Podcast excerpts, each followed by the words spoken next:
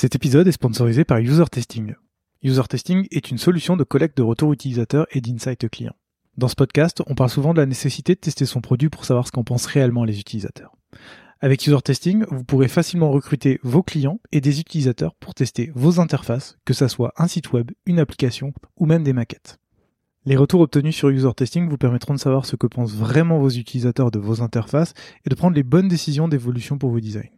Alors rendez-vous sur usertesting.com afin de comprendre vos utilisateurs et leur délivrer la meilleure expérience possible. Dans un voyage, ce n'est pas la destination qui compte, mais le chemin parcouru. Je suis Gauthier Zimmerman et bienvenue dans Design Journeys. Design Journeys, c'est le podcast qui part à la rencontre des talents du design francophone. À chaque nouvel épisode, je discute avec un ou une designer à propos de son parcours, de son métier et de son quotidien. Mon objectif est de comprendre et de vous partager leur processus créatif, leur méthode de travail et leur façon de se réinventer. Bonne écoute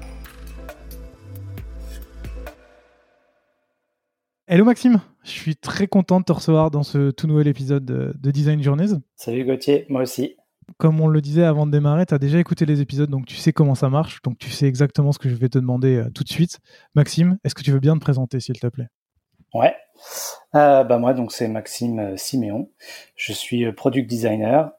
et voilà, j'adore les applications et le web. Chouette. Bon, on va creuser tout ça.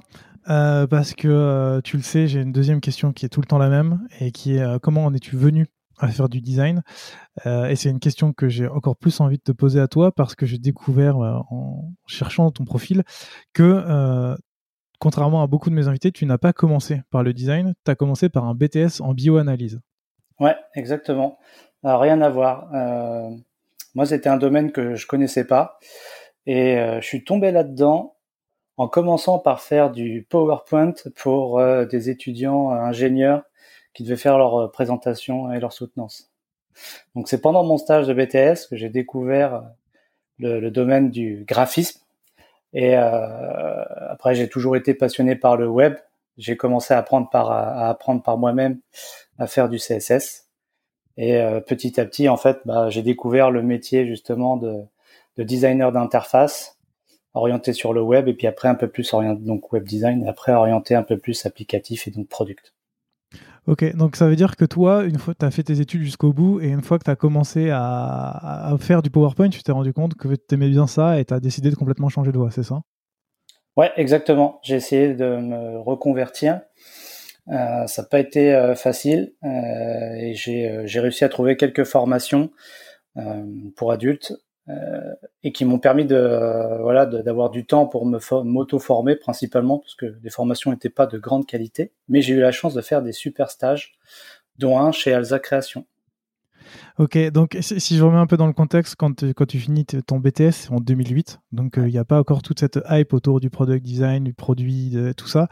Et effectivement, tu as fait, des, as fait des, titres professionnalisants pour justement devenir infographiste principalement au départ sur de la mise en page, c'est ça, et du multimédia ensuite. Ouais. Donc euh, toi, tu es un peu un, es un peu un touche à tout, j'ai l'impression. J'ai regardé dans, ce que tu disais dans tes stages et, dans ton parcours. Tu as fait du web design, tu as fait du branding, tu as fait du design d'icônes, tu as fait du, product design. Euh, comment t'expliques cette, euh, cette palette de. Cette, comment dire? Le fait que tu sois un couteau suisse du design, en fait. Bah, c'est peut-être parce que justement, j'ai pas fait de cursus, euh, on va dire scolaire un peu traditionnel autour du, du design. Et donc le fait que j'ai découvert euh, par moi-même et que j'ai dû faire euh, bah, à peu près tout, bah, j'ai touché à toutes les cases quoi. Après, j'ai allé aussi à tâtonnement. Forcément, au début, tu sais, tu découvres, donc tu essaies de faire un peu tout. Bien sûr, mais j'ai l'impression que ton parcours, il est, euh, on en reparlera par la suite, mais j'ai l'impression que tu n'as jamais arrêté de toucher à tout et que tu n'es pas spécialement un, product designer, tu es un, designer euh, tout court, on va dire. Ouais. Parce que tu as, justement toute cette palette de, compétences. Et euh, j'aimerais comprendre justement, parce que tu vois, aujourd'hui, on est vraiment dans, de l'hyper spécialisation. Dans, cette émission, j'ai reçu des UX writers, des UX researchers, des product designers qui étaient vraiment orientés UI. Comment t'expliques le fait que tu sois complètement à contre-courant et que là où tout le monde se surspécialise à l'heure actuelle, toi, tu restes quand même hyper généraliste?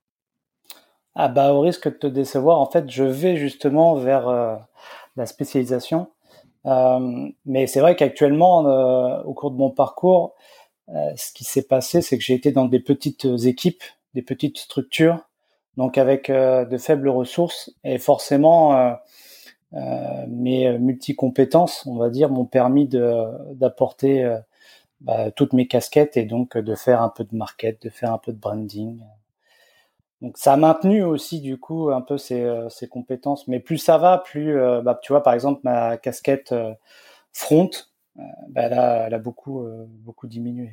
Bah, j'aimerais bien qu'on parle justement, tu, tu, parles de travailler dans des petites équipes, donc j'aimerais bien qu'on parle de, de, ta dernière expérience en date qui est chez Yield, ouais. où tu as été, comme tu le dis, premier et seul designer. Ouais. Euh, avant avant qu'on parle de ton parcours chez eux et de tout ce que tu y as fait, est-ce que tu peux expliquer ce que c'est que Yield? Ouais, bah Yield en fait c'est une, une, application euh, mobile euh, pour aider en fait les gens euh, à épargner. Ça s'adresse surtout aux personnes qui n'arrivent pas à mettre de l'argent de côté, donc c'est de passer de 0 à 1000 euros sans effort et en s'amusant. Et tu, tu, peux nous en dire plus un peu comment ça fonctionne Qu'est-ce que quelle est la proposition de valeur de l'app? Tu le dis en s'amusant. Moi, en regardant, j'ai vu que c'était une app hyper gamifiée. Comment ça se passe? C'est-à-dire que toi, quand tu vas payer dans, dans un magasin, euh, ça va arrondir automatiquement et ça va mettre cet argent de côté dans Yield? C'est comme ça que ça marche? Euh, Oui, en partie. En fait, on a, euh, as la possibilité, tu as plusieurs règles d'épargne. donc, tu as l'arrondi, mais tu as aussi, donc, bon, forcément, tu du transfert récurrent, du virement récurrent, mais tu vas avoir aussi règle, d'autres règles d'épargne que tu peux cumuler ou pas. Donc, il y a l'arrondi, il y a euh, le 1, 2, 3, 52, c'est le défi en fait euh, des 52 semaines de l'année, où la première semaine tu mets un euro, la deuxième semaine 2 euros, etc. Donc ça, ça fait une épargne progressive. Puis on, a aussi euh, créé un truc qui s'appelle pile ou face, qui est une sorte de pari en fait où fréquemment on va venir te poser des questions d'actualité sur les séries et en fonction de, de ta réponse, bah, tu épargnes ou, tu, ou pas. Ah, c'est marrant, c'est hyper gamifié comme, euh, comme méthode. C'est beaucoup moins pompeux que euh, bah, tous les mois tu dois mettre de l'argent de côté. C'est intéressant. Et, ouais, c'est euh, ça. J'ai bien envie d'en discuter, mais avant, j'aimerais bien comprendre. Yield, ça a été fondé en 2017, si je ne me trompe pas, et toi, tu es arrivé en 2018. Est-ce que tu peux nous raconter un peu ton arrivée, pourquoi tu as été recruté, quel était ton rôle? Ouais. en fait, Yield, c'est une reprise d'une ancienne startup qui s'appelle Pigou, qui faisait de l'arrondi. Et euh, du coup, lors, de, lors du rachat, il y a une restructuration. Et euh, moi, je suis intervenu justement pour euh, faire la transition entre l'ex-Pigou et donc le nouveau Yield. Euh, il y a eu un développement, un premier développement qui avait été fait par un prestataire externe. Et on a repris en fait les choses en main. Donc, je suis arrivé parmi les, les premiers en fait de l'équipe pour tout internaliser et donc créer des nouvelles features, des nouvelles règles d'épargne, etc. C'est intéressant quand tu arrives et que tu as un prestat qui a déjà travaillé sur une application avec toi en tant que designer. J'imagine, moi, du, recul que j'en ai quand j'ai travaillé avec des prestataires, généralement, le design n'est pas suivi à 100%. Il y a des trucs qui vont pas. Euh, toi, tu es designer, tu arrives, le but c'est de euh, gamifier, remettre tout à plat. Euh, comment tu t'y prends? Est-ce que tu redétruis tout et tu recrées tout en interne ou est-ce que tu y vas petit à petit? Ouais, bah alors là, ça a été, on a tout redétruit parce que de toute façon, d'un côté euh, tech, ils refaisaient tout. Donc euh, ils sont, ils ont changé de, stack. Donc moi là, c'était le moment pour tout tout refondre. mais ça a été aussi quand même par palier, c'est-à-dire que même si j'ai refondu, on va dire la direction artistique, il y avait des principes UX qu'on a continué à, à conserver jusqu'à en fait au fur et à mesure les, les modifier, les améliorer. D'accord, donc c'est quand même une, une, modification étape par étape qui a été euh, réalisée. Oui, tout de même. Euh, d'un point de vue, euh, d'un point de vue UX, oui. D'un point de vue UI, ça a complètement changé. C'était une, une, refonte. Mais euh, ouais, ouais, après, c'est venu, c'est incrémental. Ok. Et je sais que dans beaucoup d'entreprises, quand tu arrives comme ça, c'est euh, tu as tout un travail d'éducation sur le design à faire pour expliquer pourquoi euh, la UX c'est important, pourquoi avoir une, belle application, un, beau site c'est important. Est-ce que toi, euh, tu as eu ce travail de démocratisation à faire en interne en expliquant que bah, justement c'est important d'avoir une belle application, que pour un sujet un peu barbant, on va dire, comme les économies, ben, d'un côté, tu as tout ce qui est application de, banque qui est ultra pénible. Est-ce que toi, tu arrives et tu dois bien passer du temps à justifier pourquoi pourquoi c'est important, ou tu es arrivé dans une ambiance de dans une entreprise qui était déjà occupée de tout ça et où en fait tu as juste eu à, à designer comme tu l'entendais? Ouais, alors moi, effectivement, c'est euh, j'ai eu la chance que les fondateurs, euh, les, les cofondateurs, ont une appétence en fait pour le design, donc c'était un, un prérequis en fait pour eux. Euh, donc euh, tout ce que j'avais besoin de, enfin tout ce que j'avais à faire, c'était simplement de partager mes connaissances avec eux. Mais ils avaient déjà conscience euh, de l'importance du design, et d'ailleurs ça a été le cas pour tout le reste de l'équipe. Donc même si j'étais le, seul et unique designer, euh, j'ai pas eu besoin de convaincre en fait les gens. Super. je pense qu'on on y reviendra tout à l'heure. Tout à l'heure, j'ai dit que tu étais un véritable couteau suisse. Euh, et, je pense que chez Yield, c'est là où j'ai eu vraiment cette impression parce que tu as géré le branding, la création d'éléments marketing, comme la carte bleue ou euh, des publicités, des kits de presse, etc. Tu as fait de la recherche utilisateur, tu as fait de la création de features, tu as fait le développement du site web. Ça fait beaucoup. Et quand j'ai vu tout ça, je me suis dit comment tu avais le temps de gérer tous ces rôles à la fois? Ouais. Euh, bah, étape par étape ça a été euh, bon de toute façon le branding euh, enfin on va dire euh, la conception de la charte graphique et du logo bon ça une fois que c'est fait c'est fait. Il y a juste à entretenir la faire évoluer éventuellement. Mais après c'est surtout par cycle donc on avait des on avait des priorités et là-dessus de toute façon on était on a eu aussi la chance qu'on avait une organisation qui s'approchait de, de, la méthode Shape Up.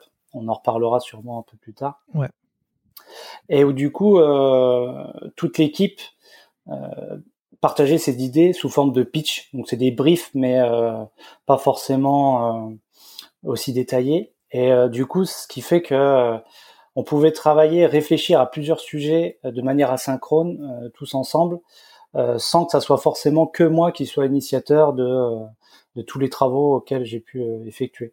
Donc euh, c'est surtout euh, ça marchait tout ça parce que c'était un, un, travail d'équipe. Donc il y a des choses que j'ai pu gérer. Enfin j'ai géré mon temps mm, avec avec le reste de l'équipe. C'était partagé. Très bien. Alors tu as, parlé déjà du, du, rebranding, ou en tout cas de la refonte du logo et de l'image de marque.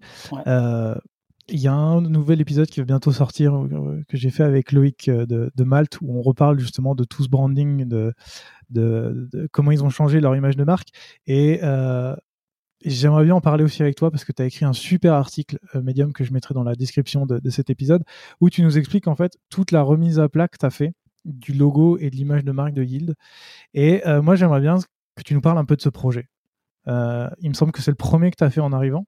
Ouais, c'est ça. C'était une de mes premières missions. Pourquoi ce projet-là était le premier et était aussi important d'être fait justement en premier? Euh, bah en fait, c'est comme je disais, ils avaient, euh, ils avaient conscience de l'importance du, du, design et de l'image de marque. Euh, c'est pour ça que dans l'application, le branding est aussi important en termes de UI. Et donc, euh, le, le, premier truc, c'était de refondre le, effectivement le logo. Alors, ça venait aussi euh, de quelque chose que j'ai proposé parce que ça me semblait vraiment important. ils étaient, mais ils étaient aussi complètement en adéquation avec ça. Comment tu fais euh, pour euh, mettre en avant et euh, quels sont tes arguments pour retravailler une image de marque quand tu arrives dans une entreprise? Bah Là, comme, comme on va dire que bon, l'entreprise était aussi en train de se créer, donc elle se posait aussi plein de questions sur son identité, c'est-à-dire qu'est-ce que qu'est-ce qu'on veut proposer, et comment on veut le proposer, et donc quelle image on veut donner. Et donc on s'est vite rendu compte en fait ensemble que le logo actuel, enfin l'ancien logo du coup, euh, n'était pas du tout euh, en adéquation avec les, valeurs. D'accord. Et comment tu détermines justement toutes ces valeurs et euh, qu'est-ce qui t'amène à retravailler le logo? Est-ce que tu peux nous dire après comment tu comment as travaillé pour le refaire? Ouais. Bah alors déjà il y avait déjà il y avait il y a les caractéristiques physiques du logo qui étaient qui étaient présents. il y avait et vers on a comparé vers ce à quoi on voulait tendre il y avait aussi une certaine étude marketing où, par exemple, on voulait, euh, on voulait rendre euh, l'image un peu plus, euh, on va dire féminine, soft en tout cas. À l'époque, le logo, il est très, il était très sharp, très pointu. et du coup un peu un peu trop masculin. Et du coup, on voulait adoucir ça. On voulait justement apporter une notion un peu cocon, assez assez tendre en fait. Et du coup, c'est pour ça qu'on est parti sur des formes un peu plus douces, des courbes et de l'arrondi. Ok. Euh, il y, a une chose qui m'a assez marqué dans, votre façon de refaire le logo. Dans, dans l'article que tu as écrit, tu, expliques justement quel type de logo vous voulez faire, quelles sont les formes que vous voulez faire, ce que, ce que tu disais là. Et à la fin, vous faites un vote auprès de vos utilisateurs pour savoir quel est le logo final que vous voulez choisir. Euh, ça, tranche vachement avec ce que m'a dit Loïc, où lui parlait beaucoup de parti pris et de se dire qu'à un moment, il faut y aller, il faut arrêter de se poser des questions. Euh, pourquoi vous, vous avez décidé de faire appel à la communauté pour choisir votre logo parce que c'est quelque chose d'hyper engageant et qui vous représente énormément. Qu'est-ce qui fait que euh, vous avez décidé de justement ne pas prendre de parti pris et de faire confiance à votre communauté? Bah, il y a la volonté, je pense aussi de justement du service, de d'être proche en fait de ses utilisateurs. Et euh, comme après, ça réglé aussi euh, un questionnement interne qu'il y avait, parce que voilà, moi j'étais plutôt partisan d'une euh, d'une certaine piste et euh, c'était pas forcément le cas de tout le monde dans l'équipe. Et euh, en fait, Romain, le, CTO, qui avait une appétence justement pour les tests en fait utilisateurs, bah s'est dit bah pourquoi pas commencer maintenant? Donc en fait, on a testé en fait le logo auprès des gens hyper intéressant. C'est euh, marrant. Et j'ai vraiment l'impression, dans tout ce que tu me décris, que tu es vraiment tombé dans, dans, la bonne entreprise où il y a suffisamment de culture design pour que tu puisses refaire un logo, suffit de la bonne culture pour que tu puisses euh, explorer et puis faire de la recherche utilisateur. Je trouve ça hyper intéressant. Et ce qui nous amène justement à recherche utilisateur, nouvelles features. Tout à l'heure, tu disais que vous, aviez, euh, vous étiez basé sur la méthode ShapeUp de, Basecamp. On en a déjà parlé avec euh, Jonathan Widowski de, de, de mais j'aimerais bien que tu nous en redises un peu plus et un peu comment ça fonctionne la méthode ShapeUp et comment vous, vous l'appliquez en interne. Ouais. Alors après, on était, euh, on utilisait plus, euh, enfin, on avait une approche à la ShapeUp, on n'appliquait pas tous les tous les principes parce que du coup, on était petite, on est une petite équipe donc très agile. Mais bah, les principes, c'est c'est, on va dire qu'il y a plusieurs éléments. Il y a le fait, euh, j'ai déjà parlé des pitchs, donc chacun est libre de proposer, on va dire, une idée euh, et de la détailler un petit peu, de, d'expliquer euh, le pourquoi de, de, cette idée, vers quoi on veut tendre et un peu comment. du coup, après, tout le reste de l'équipe bah, peut venir challenger cette, cette idée. Et dans le pire des cas, bah, on la garde dans un coin, ça pourra toujours servir au prochain OKR ou quoi. Euh, et ensuite, quand on, décide de lancer un projet lié à un pitch, on n'a plus qu'à le, à le découper en scope. Donc, euh, c'est d'y aller en fait de manière incrémentale euh, et c'est de, de, produire le plus rapidement possible quelque chose sans forcément euh, justement prévoir tous les aspects de, de, la, de la feature ou du projet. Et euh, donc, il y a la conception qui se faisait euh, aussi bien, on va dire, euh, design, mais c'est la conception globale de la feature qui se faisait avec toute l'équipe. Donc, euh, bah, qu'est-ce qu'on a besoin de mettre Quelles quelle fonctionnalités on doit apporter Donc, une fois que les scopes du coup sont un peu définis, au fur et à mesure, les scopes en fait, ils évoluent, c'est-à-dire qu'il va y en avoir d'autres qui vont être créés pour augmenter, on va dire, la, la feature. Et puis, bah, Tiens, d'ailleurs, dans le scopage, plus pour la partie design, il y a aussi le, le breadboard, le breadboarding, où là, c'est euh, du wireframe, mais euh, complètement séparé de la UI. C'est-à-dire qu'il n'y a pas d'interface, c'est vraiment juste, on prend les blocs, euh, les, les inputs, les outputs, et puis on, on voit comment justement on, on, ordonne un petit peu tout ça, quelles sont les interactions avec, euh, avec les différentes euh, vues et ça permet de, de faire vraiment du wireframing, du wireframing, mais juste euh, fonctionnel. Euh, donc, c'est-à-dire que euh, si, si, je reprends depuis le début, moi j'ai d'abord une question sur le pitch. le pitch, j'ai l'impression que c'est quelqu'un qui arrive avec une idée. Toi, en tant que product designer, tu fais de la recherche. Est-ce que les pitchs arrivent après la recherche utilisateur ou est-ce qu'il vous arrive d'avoir des pitchs vous vous dites l'idée peut être intéressante et seulement là vous allez faire de la recherche utilisateur pour vous, rendre compte si c'est une idée qui est intéressante d'un point de vue utilisateur ou pas Il y a un peu des deux. En fait, euh, forcément, pendant un projet donné, bah, on fait on fait de la recherche utilisateur, donc ça peut soulever d'autres points qui peuvent amener à la construction de pitch. Euh, et euh, des fois, ça peut être aussi simplement le lorsqu'on a une certaine idée, on, bah, on fait un peu de recherche pour pour l'étoffer et puis pour détailler le pitch. D'accord. Donc les idées peuvent venir de recherche antérieure ou les idées peuvent amener à de la recherche pour s'assurer si c'est une bonne idée ou pas. C'est ça, ouais, ouais. Hyper intéressant. Tu parlais aussi de, de ce scopage, j'ai pas totalement compris, c'est-à-dire que euh, une fois que vous aviez un pitch, vous faisiez une idée globale, c'est ça, du projet, euh, pour vous dire, euh, pour le pitch numéro 1, tel, idée, tel pitch va amener à l'idée 1, et une fois que l'idée 1 sera mise en place, on passera à l'idée 2, qui est la suite de l'idée 1, c'est ça? Pas vraiment, c'est plus c'est plus un découpage en fait fonctionnel, genre, je sais pas, pour, on avait notre capsule, on voulait créer des capsules partagées. Bah, tu as plusieurs étapes pour euh, partager, euh, pour avoir des capsules partagées. Il y a d'abord une, il faut pouvoir la partager, donc euh, l'envoi, l'envoi à tes amis, donc recherche de contact, etc. ensuite, tu as le fait de, de pouvoir visionner justement qui a euh, qui a participé, euh, qui participe à une capsule, qui est dans la capsule et puis du coup qui a donné euh, tel montant d'argent. Donc ça c'est un autre scope. Donc en fait c'est vraiment des fonds, enfin c'est des points fonctionnels qui sont différents, qui sont au sein de la même fonctionnalité mais qu'on découpe. D'accord, pour les développer au fur et à mesure. C'est ça, voilà. Très intéressant. Et tout à l'heure, ce que tu disais, le, j'ai pas bien retenu le nom, whiteboarding, c'est ça? Breadboarding. Breadboarding, pardon. Si je comprends bien, c'est. Euh, moi, j'appellerais plus ça un, workflow. Je me demande si c'est la même chose que tu as en tête, de se dire je suis sur tel écran, si j'appuie sur un bouton, ça m'emmène là, si j'appuie sur un bouton, ça m'emmène là. C'est ça? Ouais, c'est ça, sauf que du coup, tu pas de.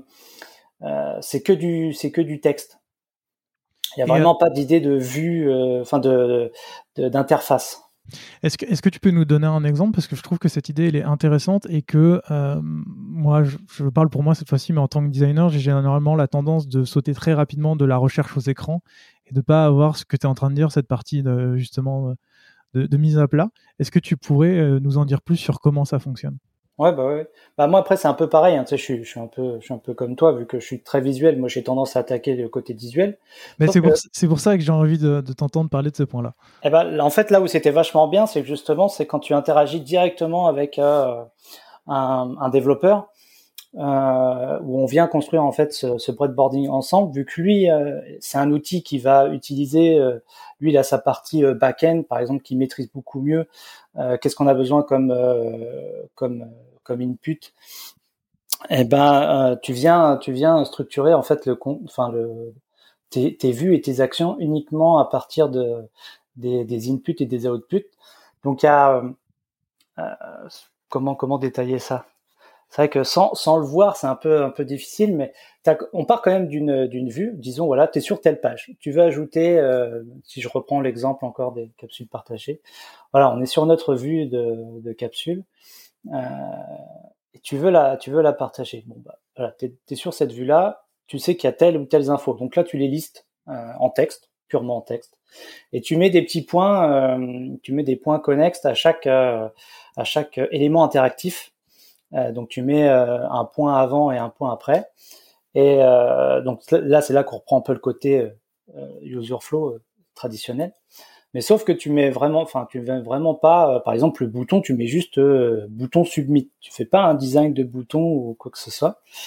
Et voilà. Donc, quand tu sais que, par exemple, qu'il faut que tu rajoutes un bouton pour pouvoir partager, bah, tu, tu, tu présentes, tu indiques simplement, voilà, bouton, bouton share et tu vas juste ordonnancer en fait euh, tout le contenu, euh, que ce soit du coup juste de l'information et euh, interactif.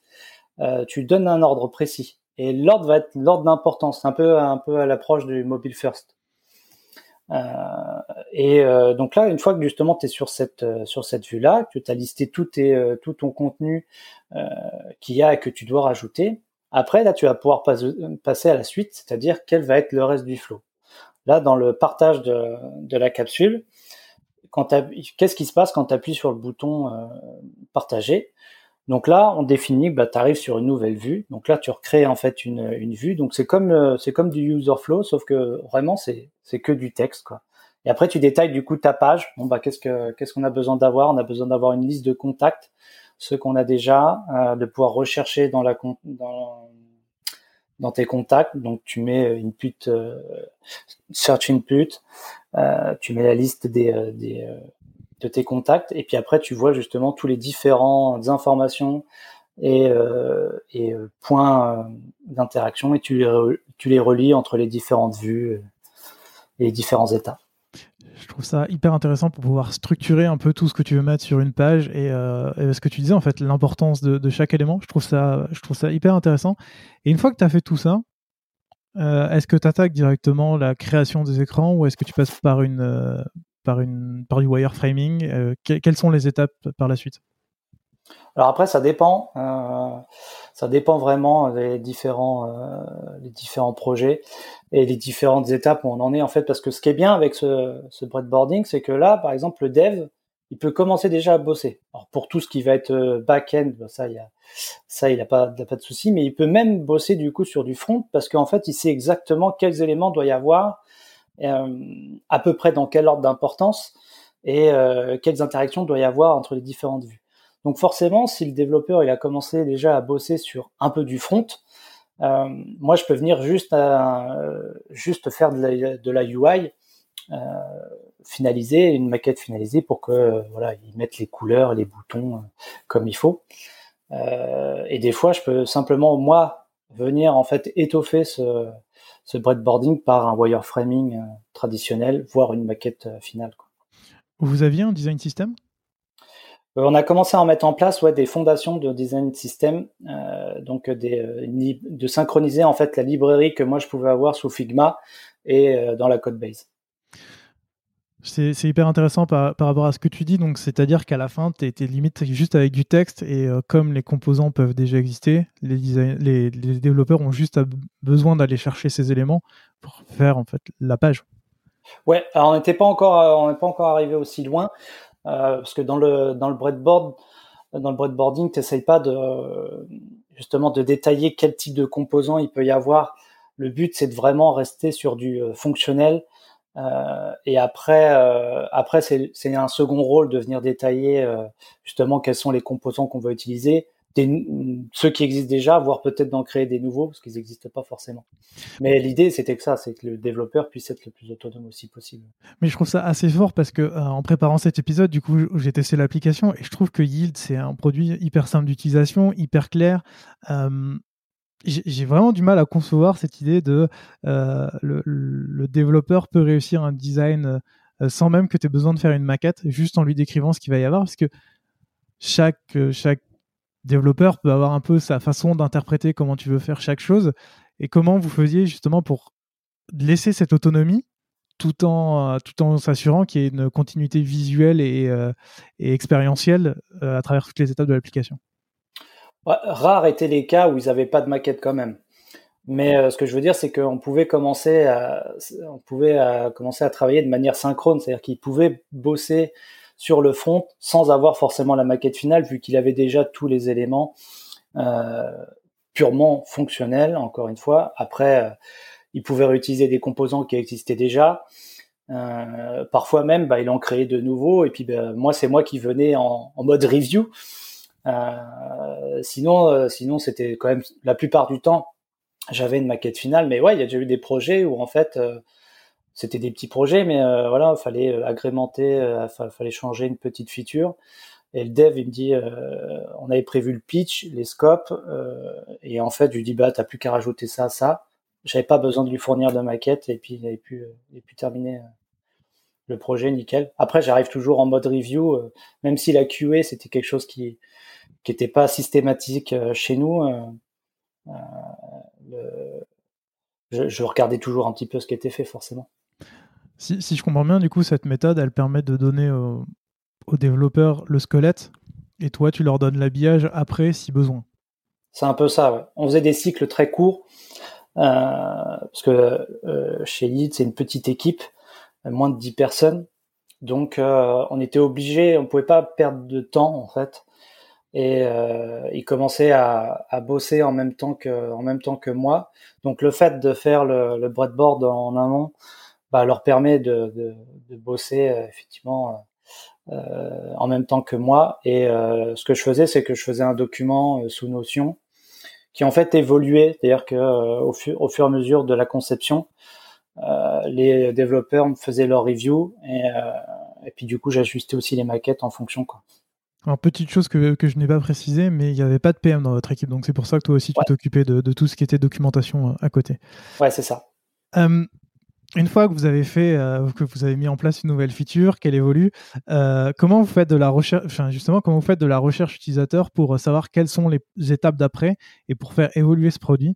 Parce que encore une fois, dans votre produit, j'ai l'impression que chaque euh, fonctionnalité a sa raison d'exister, a est là parce qu'elle a des bonnes raisons et j'ai l'impression qu'il y a eu vraiment une grosse recherche utilisateur qui a été faite en amont pour éviter de travestir l'application et de faire en sorte qu'il y ait euh, des fonctionnalités qui soient là juste parce que euh, parce que.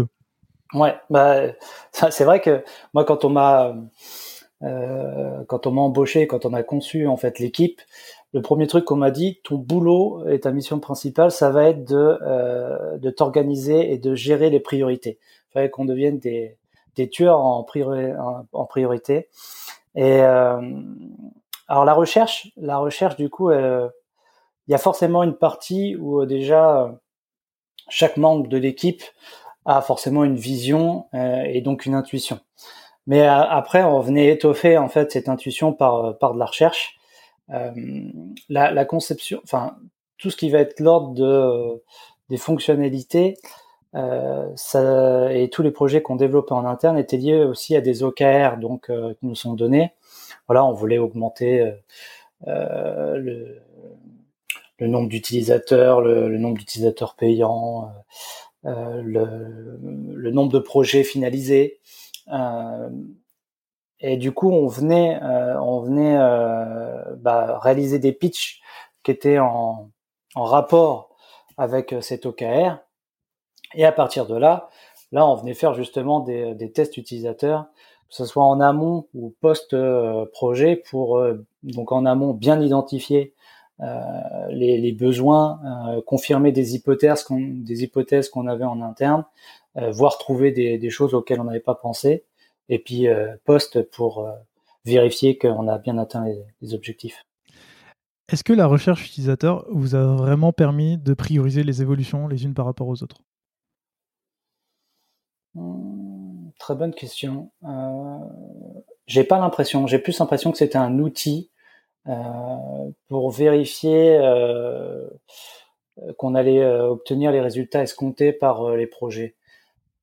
On a on a quand même forcément, à chaque fois que tu fais un test utilisateur, ou même tous les retours qu'on avait des utilisateurs par le biais du support client, donner de, donner des informations sur les futurs, les futurs chantiers. Donc, dans un sens, oui, mais du coup, c'était pas, euh, c'était pas quelque chose non plus de, structuré auquel on allait euh, chercher. C'était quelque chose qui venait à nous et donc euh, les évolutions paraissaient un peu naturelles. Ok, tu, tu penses que là, je te, je pose la question à titre perso, mais euh, tu penses que euh, tu dois vraiment aller chercher les besoins des utilisateurs ou ces besoins peuvent venir à toi et euh, tu peux les récupérer de, de multiples façons? J'imagine que vous avez aussi un service client est-ce que vous récupériez ces besoins-là? Est-ce que toi, tu, tu veux passer aussi au service client un peu pour comprendre comment les utilisateurs utilisaient l'application? Comment tu faisais tout ça? Alors, au début, j'ai fait du support. Au début, euh, tout le monde euh, dans l'équipe euh, faisait un peu de support, ne serait-ce que bah, voilà, pour être un peu plus en contact avec, avec les clients. Et puis, au fur et à mesure, on a on a essayé de, on a concentré en fait nos ressources sur euh, sur la team en fait euh, produit et du coup j'ai pu trop toucher euh, au support. le forcément il y a des choses qui nous qui qui apparaissent comme ça, mais il y a des choses auxquelles on allait chercher quand même. Tu faisais comment pour aller les chercher? Bah, euh, du test, euh, du test qualitatif. Euh, rien que ne serait-ce que prendre un petit groupe d'individus, 5, pour tester le produit existant et voir quels étaient les problèmes, vérifier des hypothèses. ça permettait d'obtenir le feedback nécessaire. Et, justement, toi, pour, pour tu, tu contactais des, des, gens qui n'avaient jamais utilisé l'application pour un peu voir ce qu'ils en pensaient ou tu contactais des utilisateurs qui, qui, l'utilisaient? J'imagine que, vu comme Yield est assez gamifié, pour, pour moi, la cible est assez jeune pour dans les utilisateurs. Peut-être que je me trompe. Et donc, plutôt simple à aborder pour pouvoir faire tester et pouvoir faire évoluer le produit. Est-ce que je me trompe? Est-ce que c'est comme ça que tu t'y prenais? Euh, alors déjà sur la typologie en fait des utilisateurs, euh, il y, a, un peu de tout. Effectivement, il y a des gens euh, assez jeunes et très à l'aise, mais il y a des personnes aussi un peu moins à l'aise en fait avec l'informatique. Donc d'où l'importance de, créer en fait quelque chose de, de simple et puis de super clair en termes d'interface.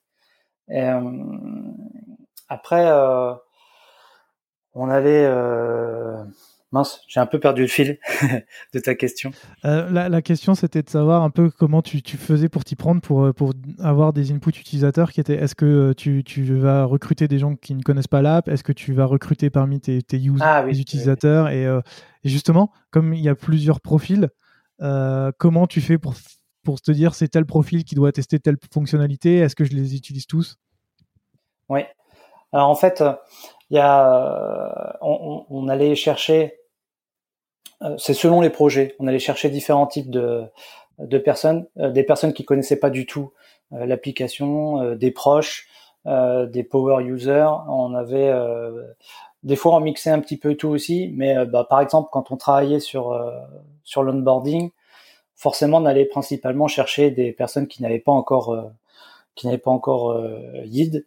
Après le retour de ceux qui avaient déjà euh, qui sont déjà inscrits donc ils ont connu les anciens processus d'inscription et qui comparent les nouveaux, c'est toujours aussi intéressant comme comme retour parce que ça permet de savoir aussi ah ouais, c'est vrai que là je me rappelle, j'avais galéré donc voilà, on sait qu'on allait sur la bonne voie ou peut-être qu'on a encore oublié certains trucs donc ça peut toujours être intéressant. Vu que tu parles de ça, je, trouve que, euh, et en regardant ton dribble, euh, qui est pour moi un des meilleurs dribbles que j'ai vu parce que euh, on y voit des choses concrètes et qui ont été mises en place fonctionnellement, donc pas du joli pour du joli, mais vraiment des choses qui ont été réfléchies pour des utilisateurs. Je trouve que sur deux ans, le produit a énormément évolué et que vous avez fait plus que de sortir des nouvelles features, fait évoluer les features existantes pour les rendre de plus en plus utiles et fonctionnelles ce qui, moi, m'a fortement perturbé, puisque dans le milieu des startups en hyper croissance, généralement, on est dans une course à la fonctionnalité et pas dans une course à euh, l'amélioration de l'existant. Comment vous faites, comment vous avez réussi à ne vous concentrer que sur de l'amélioration? Alors, je sais qu'il y a des nouvelles features, mais comment vous avez fait pour passer autant de temps à améliorer des choses qui existaient déjà pour les rendre encore meilleures? Ah, bah, Je pense que c'est parce que c'était le cœur du projet aussi. C'est-à-dire que très vite, on a, on a conçu les fonctionnalités qui étaient au, cœur du, du produit euh, qu'on voulait euh, donner. Et euh, la méthode que je te, que je te parlais en scope et puis les, nos cycles courts ont aussi fait que à chaque projet, on n'arrivait pas à délivrer tout ce qu'on voulait délivrer. Donc il y avait toujours en fait des petits trucs qu'on aurait voulu mettre en place qu'on avait euh, voilà que c'était pas le c'était pas le bon moment, c'était pas l'objectif euh, du projet euh, actuel et du coup bah quand on a l'occasion de pouvoir y revenir, bah ça nous permet de travailler ces, ces points-là, de les ajouter, de les améliorer. Après c'est lié aussi au retour aussi utilisateur euh, où voilà on savait qu'il y avait certaines fonctionnalités qu'il fallait continuer d'améliorer, ne serait-ce que pour qu'elles soient un peu plus utilisées et plus pratiques quoi comment tu faisais pour valoriser ces, retours utilisateurs? Là, je te, parle encore personnellement. J'ai déjà vécu dans des entreprises où euh, tu arrives à un moment et tu, as, tu fais des tests utilisateurs sur une nouvelle fonctionnalité. Et là, tu récupères aussi plein de feedback sur des fonctionnalités existantes qui posent problème. Et où tu te dis, mince, mon produit actuel, il n'est pas tout à fait stable. Il manque des choses et ça pourrait euh, convertir ou faire en sorte que mes utilisateurs actuels, ça devienne des power users, etc. Et on est en train de se concentrer sur quelque chose à côté j'ai pas l'impression que vous soyez tombé dans, dans cet écueil-là. Comment, comment vous avez fait pour l'éviter? Et comment toi, en tant que product designer, tu réussis à mettre en avant justement les retours utilisateurs? Parce que je sais que dans beaucoup d'entreprises, c'est encore dur. Tu as toute la traction business qui est derrière et l'utilisateur passe après. Comment toi, vous, dans votre équipe, vous faisiez pour vous dire, en fait, c'est l'utilisateur qui doit passer devant? Bah, Déjà parce qu'on était des utilisateurs, enfin on est des utilisateurs de Yield. Donc en tant que premier servi, forcément on avait nos propres aussi retours, donc on sait très bien ce que ce que peuvent ressentir les autres, nos, clients. Donc à chaque fois qu'on avait que ce soit une intuition personnelle ou qui était confirmée par d'autres retours utilisateurs, on rédige un speech, un pitch, que ce soit euh, toi un brouillon ou euh, qui soit pas ou publié. Comme ça, en fait, toutes les idées sont, notées euh, et c'est euh, souvent étayé par justement des retours utilisateurs. Et, et, du coup, ça permet de tout garder en mémoire. Et lorsqu'on doit justement entamer un nouveau projet ou qu'on entame un nouveau cycle, bah, on peut du coup reprendre en fait euh, tout, euh, toute notre liste de pitch euh, qui n'a pas été, qui n'a pas donné lieu à un projet, et puis du coup passer à la suite. Quoi. Très clair, merci. Je, l'ai dit au début, tu te revendiques comme le premier et seul designer de Yield. Pourquoi, vu la quantité de travail que tu avais, pourquoi tu es toujours resté seul et pourquoi l'équipe design n'a jamais été étayée?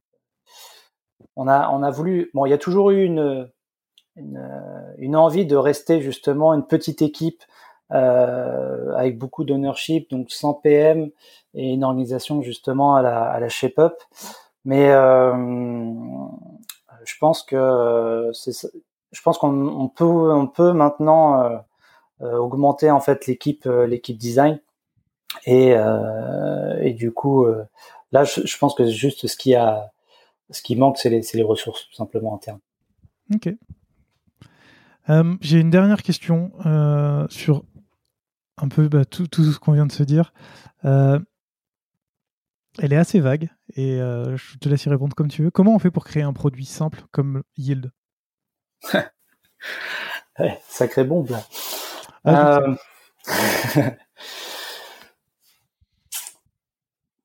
bah ouais, je pense en se déjà en mettant son ego aussi de côté euh, en tant que euh, graphiste, euh, enfin designer. C'est-à-dire pas. Bon, moi j'ai le côté aussi minimaliste. C'est quelque chose que je trouve ultra ultra efficace. Mais c'est de ouais c'est de d'évacuer tout le superflu, se concentrer sur l'essentiel, sur ce qui doit être fait. voilà le, cœur même d'une d'un produit, à quel besoin en fait il, répond, quels sont les problèmes euh, qu'on veut régler et euh, d'y aller simplement par étapes. Voilà, c'est pas parce que euh, on veut créer le meilleur moyen de transport et le plus rapide qu'on se met à construire une fusée quoi. On commence par par faire peut-être un skate. c'est le lean startup quoi, c'est c'est très intéressant. J'ai l'impression que cette mentalité, elle est vachement liée à ShapeUp. Comme je te le disais, euh, quand, on en avait parlé avec, avec Jonathan aussi de ShapeUp, j'avais vraiment cette impression que la mentalité qui est derrière, c'est de sortir quelque chose à la fin qui est abouti et qui est utile pour l'utilisateur et de toujours mettre ça en avant via les pitchs, toujours mettre en, avant l'utilisateur et faire en sorte que ça soit quelque chose d'utile et de fonctionnel. Ouais, exactement. C'est ça le, principe.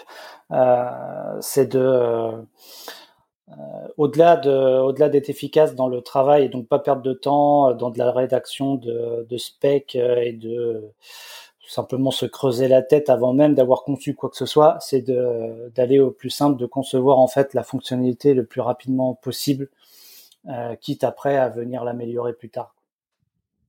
Très intéressant. Euh, Maxime, il y a un dernier point sur lequel j'ai, j'ai très peu parlé et pour lequel tu as tu as fait du travail avant Yield et chez Yield, ce sont les icônes. Euh, tu te reconnais comme un icon lover. Euh, et j'aimerais bien savoir pourquoi euh, tu as cet amour des icônes. Bah, je, ouais, je sais pas. Je crois que ça vient de du côté un peu minimaliste ou et du branding aussi. C'est le fait de pouvoir transmettre une information presque universelle avec des formes plus ou moins simple dans avec très peu de pixels. Donc euh, c'est peut-être lié à la contrainte. Euh, peut-être peut-être que un peu bizarre, mais j'aime j'aime les contraintes. Je pense que c'est de là que sort la, la créativité. T'es pas le premier à me le dire, et je suis tout à fait d'accord avec toi. Donc euh, euh, ouais, puis après c'est peut-être aussi lié au, aux mentors que je peux que je peux avoir. Il y a des gens que je suis, je suis leur travail et je trouve que par exemple dans une interface qui est très épurée, en fait le, le moindre élément graphique que tu vas poser va donner toute toute l'identité et donc, euh, bah, quand, euh, quand tu es sur une interface très simple, bah, le, choix de ta typo est ultra important, euh, ton, ton design d'icône aussi. Donc, ouais, c'est ce qui m'intéresse. J'ai une petite question pour toi parce que tu es, le, es le, la première personne que je reçois qui adore construire des icônes et que j'ai remarqué que beaucoup d'entreprises utilisent généralement des sets d'icônes préfaites, celles qu'on voit absolument partout, Fontosum, etc. Pour les personnes qui nous écoutent et qui voudraient un peu bah, donner de la personnalité à leurs icônes, à leurs interfaces, quels conseils tu leur donnerais pour se lancer dans la création d'icônes personnalisées? Qu'est-ce qu'il faudrait faire? Ouais, alors j'ai pas euh, la prétention d'être un, designer d'icônes. Hein. c'est pour ça que je me nomme euh, icône lover. Euh, mais de ce que j'ai pu voir déjà, c'est de, se créer des, des règles en termes de, de format. Euh, bon, après, ça c'est lié au, concept, au design d'icônes simple, hein, mais quand tu veux faire un, une famille d'icônes, un set d'icônes, faut que ça soit homogène. Donc, il y a des règles optiques en fait à respecter entre dimensions justement des éléments euh, euh circulaires, euh, rectangulaires ou carrés. Donc, se fixer des repères. Et bah, pour la personnalité du coup du, de la famille d'icônes, c'est de rester cohérent. donc, forcément, ne pas mélanger du euh, du style euh, du style line avec euh, du de la plat et quand tu d'être d'être consistant sur les les bords les bords arrondis sur éventuellement la forme aussi des des lignes soit tu fais des lignes soit tu fais des courbes de, de, rester toujours un peu cohérent avec toutes les petites subtilités que tu vas pouvoir amener, c'est-à-dire si tu fais des, des, des creux dans les, dans les lignes, dans, ouais. Il y a, faut, faut être conscient de chaque, euh, chaque détail et il faut essayer de les, de les mettre dans chaque icône que tu vas faire. Est-ce que tu penses que c'est quelque chose euh, sur lesquels les entreprises ne se concentrent pas assez aujourd'hui, les icônes, pensant que c'est un, élément un peu à part qui n'apporte pas grand-chose à leurs produits? C'est possible. Euh, moi, c'est vrai que chez Yield, c'est quelque chose que j'ai commencé à faire dès le début mais euh, c'est pas quelque chose qu'on m'a demandé. Je pense que j'aurais utilisé une librairie d'icônes, ça aurait été pareil. Après, forcément, il y a des, des fois il y a des besoins spécifiques où on vient créer euh, des icônes sur mesure. Donc, je, je, honnêtement, je sais pas trop. Très bien. Bah, je, suis, assez, je suis, un peu comme toi en fait. Moi, quand j'arrive dans, dans, des entreprises, je crée des sets d'icônes sans, sans qu'on me le demande parce que je pense que ça apporte justement une, une vision un peu particulière de l'entreprise et tu peux faire transmettre les valeurs. Et surtout, ce que tu disais, c'est que c'est impossible, en fonction de, du produit que tu as, de tomber sur un set d'icônes qui va tout te proposer. Ouais. Euh, moi, aujourd'hui, je bosse dans la cardiologie, par exemple, et c'est impossible de trouver euh, des trucs ultra spécifiques à la cardiologie, et donc tu es obligé de les faire. Et, euh, et voilà, je te raconte un peu ma vie. Non, c'est génial et c'est justement c'est là que c'est là que c'est bien, c'est-à-dire que parce que si tu si tu pars d'un set d'icônes déjà existant et que tu dois justement rajouter de nouvelles icônes, bah là déjà tu vas être un peu plus contraint par le style précédent et euh, bah, tu vas pas forcément faire euh, pouvoir faire évoluer en fait tes icônes comme tu le veux. Donc créer tout de A à Z des fois ça permet aussi d'aller plus loin quoi. Tout à fait. Maxime, il me semble que tu as quitté Yield, non? Oui, c'est euh, pour ça que des fois j'étais j'oscillais entre le présent et le futur dans mon discours. Ouais. Mais effectivement, oui, euh, j'ai j'ai quitté euh, j'ai quitté Yield. je vogue vers de nouvelles aventures et je souhaite en fait justement en parler en termes de ressources et d'équipe design. Pour l'instant, j'ai toujours été le seul designer dans n'importe quelle de mes expériences. Et en fait, j'ai envie d'être dans une équipe de designers. Tu, tu peux nous dire où tu vas ou pas encore? Ah non, pas encore. Il y a rien de fait. Ok, ça marche. Euh, Maxime, on arrive à la fin de, cette discussion. Euh, comme tu le sais, à chaque fois, je demande euh, si tu, as des ressources à nous recommander. Est-ce que tu, est-ce que tu en as? Alors j'en ai quelques-unes. Alors c'est, ça mélange ressources et puis principes. c'est des petits conseils, quoi. moi, je me suis rendu compte de l'importance justement des mentors, d'avoir un mentor, plusieurs mentors, de se concentrer, de concentrer justement notre veille sur ce qu'ils font, parce qu'on peut très vite être noyé par l'inspiration, enfin par par les sources d'inspiration quand tu regardes Dribble voilà, tu t'en vois plein, plein les yeux, mais du coup, euh, tu as plus tendance à te noyer là-dedans. Et de pas hésiter du coup à les contacter et de leur parler. Moi, je sais que ça date, hein, mais à l'époque, euh, je suivais beaucoup ce que faisait euh, Sébastien Gabriel, designer chez Chrome.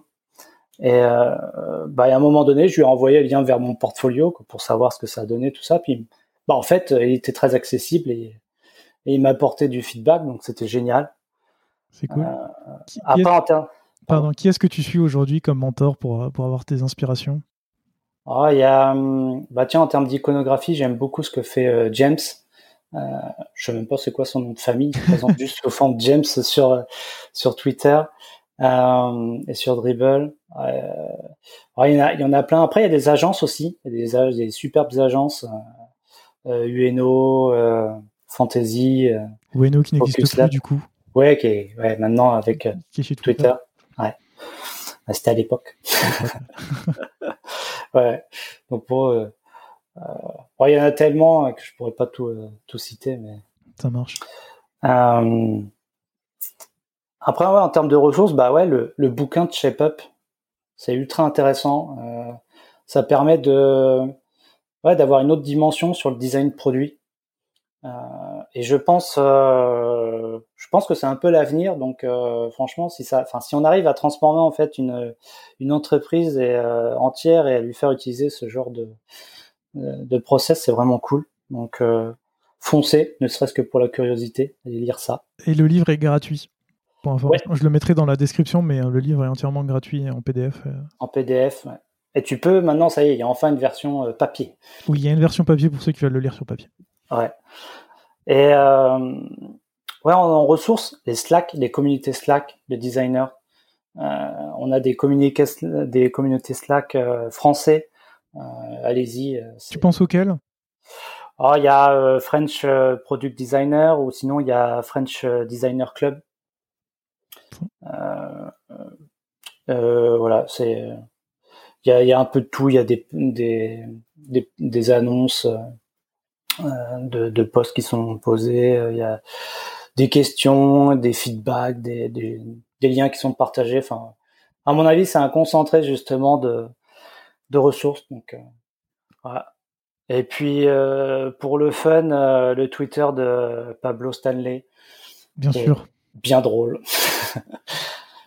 J'ai adoré son design astrologiste. Pour ceux qui n'ont pas suivi, Pablo Stanley a, mis sur Twitter, euh, a, fait des petites vidéos marrantes sur euh, tous les signes astrologiques de designer. Donc, euh, quelle serait, du coup, en fonction de ce signe, ta couleur, ta typographie, ta façon de, designer, etc. C'est très drôle. Je, mettrai les liens dans la description, encore une fois. Ouais. Maxime, s'il y a des personnes qui veulent discuter avec toi, qui veulent te contacter, on les envoie où? Sur Twitter. Sur Twitter, bah ça marche, bah ça sera, ça sera fait, tout sera dans la description. Écoute Maxime, merci beaucoup pour le temps que tu m'as accordé, c'était euh, très intéressant. Et merci à toi. Et puis bon courage pour la suite et à très bientôt. À très bientôt. Salut. Salut.